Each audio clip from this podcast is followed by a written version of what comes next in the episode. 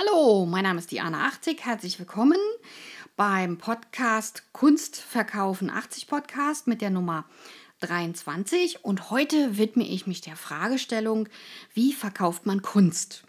Und da möchte ich als Galeristin natürlich ähm, drei Möglichkeiten aufzählen, wie man Kunst verkauft. Das heißt also, wie man seine ersten Materialien finanziert, beziehungsweise sein erstes regelmäßiges Einkommen mit Kunst umsetzt. Ja, also es geht um regelmäßig und um Einkommen. Und ich sage was zu den einzelnen Möglichkeiten. Dazu äh, gibt es drei Teile. Also der erste Teil wäre eBay. Das stelle ich zuerst äh, vor. Der zweite Teil ist äh, Katawiki. Und der dritte Teil ist sozusagen Galerieverkauf in einer Galerie. Und zum ersten Teil kommen wir zur eBay-Version. Hier kann ich Kunstverkäufe über eBay generieren. Das heißt also, ich habe die Möglichkeit, kleine Bilder dort einzustellen und ähm, kann die entweder mit einem Festpreis einstellen oder auch mit einem Beatpreis. Für beide Sachen würde ich auf jeden Fall plädieren. Ich nutze die zwölf Fotos, die ich ähm, einstellen kann, kostenfrei. Und als Privatverkäuferin oder Käufer, also Privatverkäufer, kann ich ähm, Bilder einstellen, ohne dass ich bezahle. Erst wenn ich äh, etwas verkaufe, muss ich auch bezahlen. Also ein kleinen Obeles an den eBay, äh, ans eBay-Portal.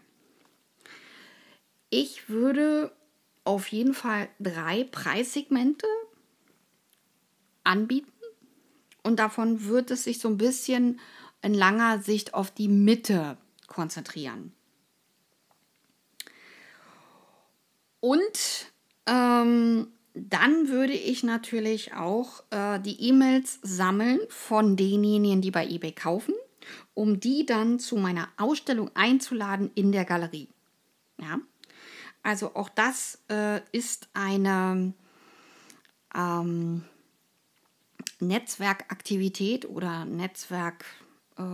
Äh, Und ähm, ich kann die eBay-Bilder, also auf Papier oder auf Leinwand, also auf kleinen Leinwänden. Wir reden von kleinen Produkten, äh, die ich verkaufe, bis vielleicht so circa 150 Euro. Das muss ich aber austesten, wie viel Geld die Sammler und Sammlerinnen ausgeben möchten. Also es gibt dort schon ein Publikum, was auch Kunst ankauft. Ja? Das ist jetzt nicht so, dass da keiner Kunst kauft. Ja. Katawiki ist eine Sache, wo ich lange Jahre Erotikbilder eingestellt habe. Und zwar vier Jahre lang habe ich Erotikbilder verkauft.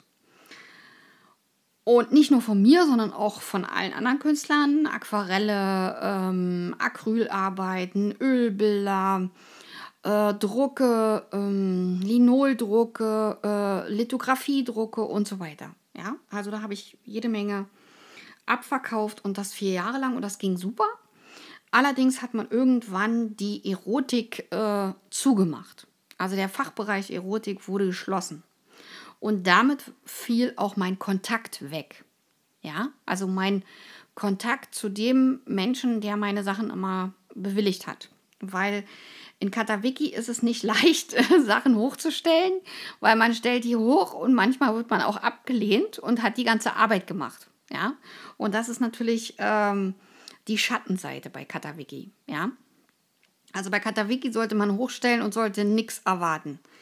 Also ähm, die Erwartungshaltung wirklich ganz gering halten, also fast äh, sozusagen gar keine Erwartung, das ist eigentlich das Beste herangehen, dass man nicht enttäuscht wird von Katawiki. Ja. Also Katawiki ist heikel, weil die eben nicht alles annehmen. Und es ist nicht durchschaubar, warum die das ablehnen. Ja. Ferner kann ich auch noch regelmäßig, und das ist jetzt der wichtige Teil, regelmäßig in Galerien ausstellen und verkaufen. Auch übrigens in der Krise. Gerade in der Krise kaufen Leute Kunst, weil ja auch Kunst als Anlage gilt. Neben den anderen äh, Anlageprodukten von Aktien, Immobilien, Gold, Silber oder auch Wertpapieren oder auch Staatsanleihen. Und ich persönlich würde niemals niemals Aktien kaufen, weil ich mich damit wirklich nicht auskenne.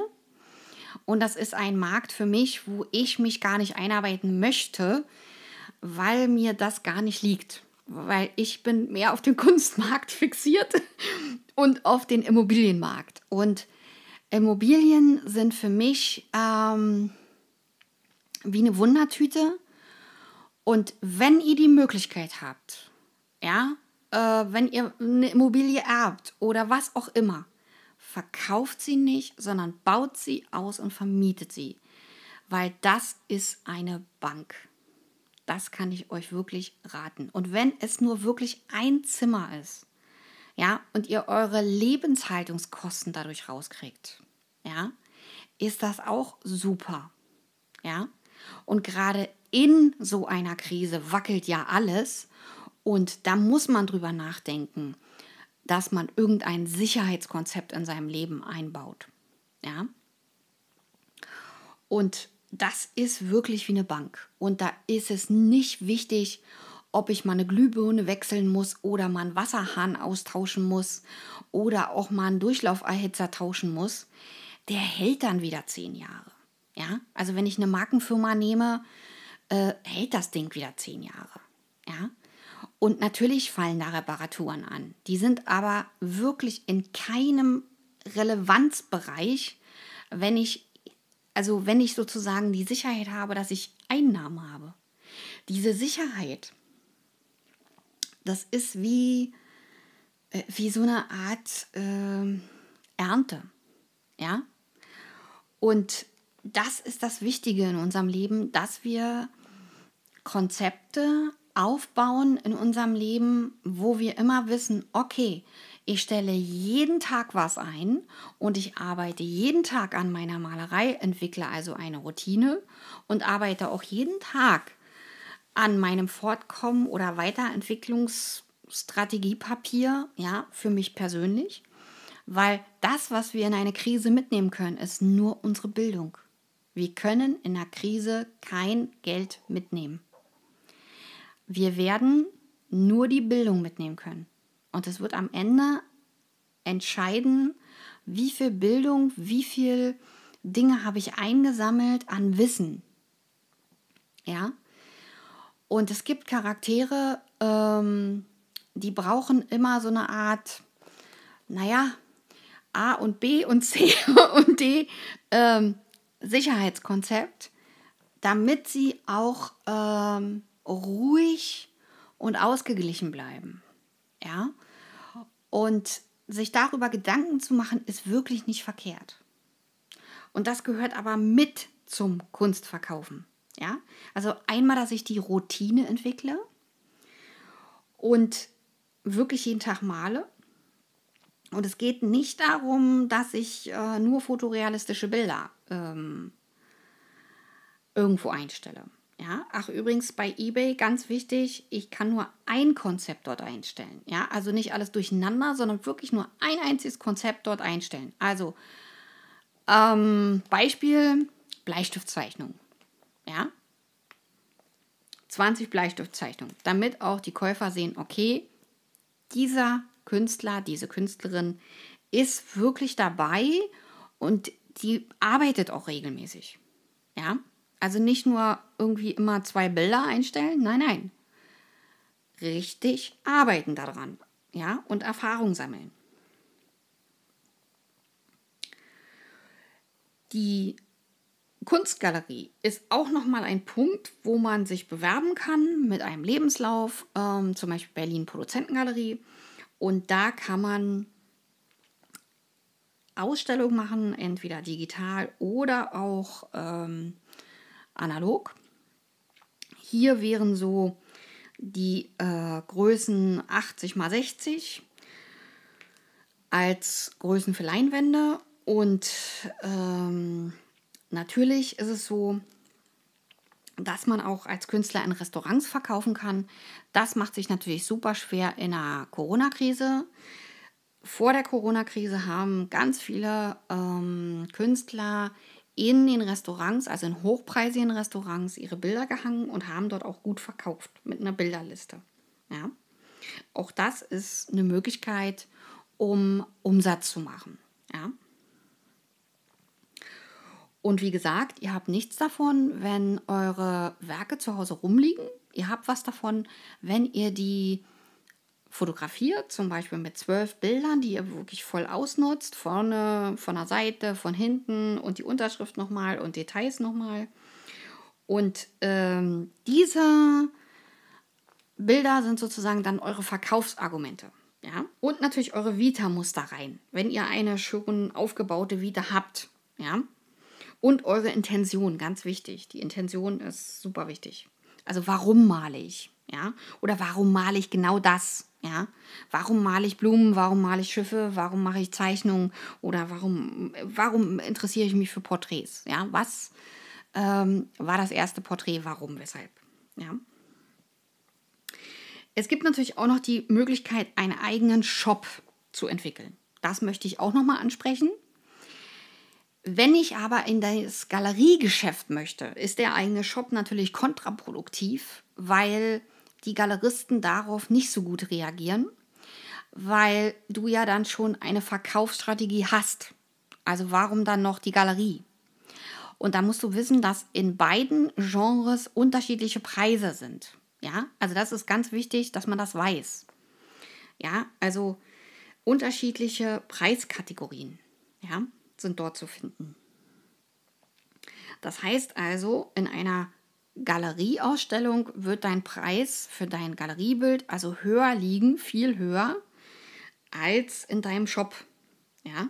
Und es ist viel schwieriger, äh, ganz viele Menschen auf deinen Shop zu ziehen. Ja? Also, dass da ganz viele nachschauen und dann auch kaufen. Und da muss man spezielles Suchmaschinenoptimierungstalent haben oder es auch entwickeln, also Suchmaschinenoptimierung, also SEO. Und da muss man sich einlesen und äh, dazu mache ich aber noch mal ein extra Tutorial, weil das ist etwas, wo man am Anfang steht und denkt, oh Gott, was soll ich denn jetzt noch alles lernen? Nee, das sind nur äh, Keywords, also man muss die richtigen Keywords finden, wonach der Kunde sucht. Ja, also zum richtigen Verständnis, wenn ich Boote male auf Aquarell oder in Aquarell auf Papier, auf Aquarellpapier, muss ja der Kunde, die Kunden das googeln. Das heißt, die googelt gemalte, handgemalte Boote. So. Und wenn ich das anbiete, dann findet die Frau mich oder der Mann der das kaufen möchte. Oder als Geschenk sogar, ja. Und das ist interessant, weil dann kriege ich einen Drehmoment, weil ich sozusagen die Person gefunden habe oder den Personenkreis gefunden habe, die das auch möchten, was ich mache. Ja? Also immer Angebot und Nachfrage. Und ich muss gucken, wie hoch ist die Nachfrage für so eine Sache. Das ist ganz wichtig. Und ähm, damit kann ich im ersten Monat, und das ist jetzt eine kleine Schätzung, kann ich ungefähr 500 Euro umsetzen. Damit habe ich schon mal meine Lebenshaltungskosten so halb drin. Ja, also es ist schon mal ein Fund, mit dem ich arbeiten kann. Wenn ich das professionalisiere, bei eBay, Katawiki und bei anderen Portalen, ja, wie Etsy oder irgend sowas. Bei Etsy ähm, ist die Preishöhe irgendwas mit 300 Euro. Also da muss ich um, unter diesen 300 Euro bleiben.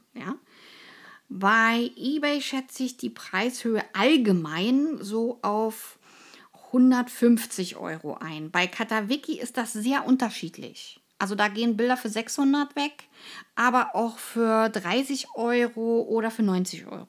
Ja, also da muss ich mal ein bisschen so verschiedene Preisgruppen angeben. Also immer drei Preisgruppen, ne, hatte ich ja schon mehrmals gesagt in meinen Portalen, äh, in meinen ähm, in meinen äh, Tutorials. Und äh, die Preisgruppen, das ist das Interessante, ja.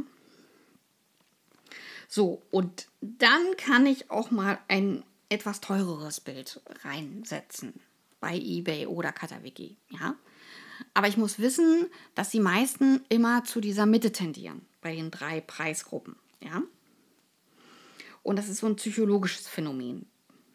Dann kann ich natürlich noch über die Berlin Produzentengalerie auch noch mal Sachen anbieten, also meine Kunstwerke anbieten in der Bildhauerei, in der Malerei oder auch in der Fotografie oder Mixed Media oder auch abstrakte, figurative Malerei.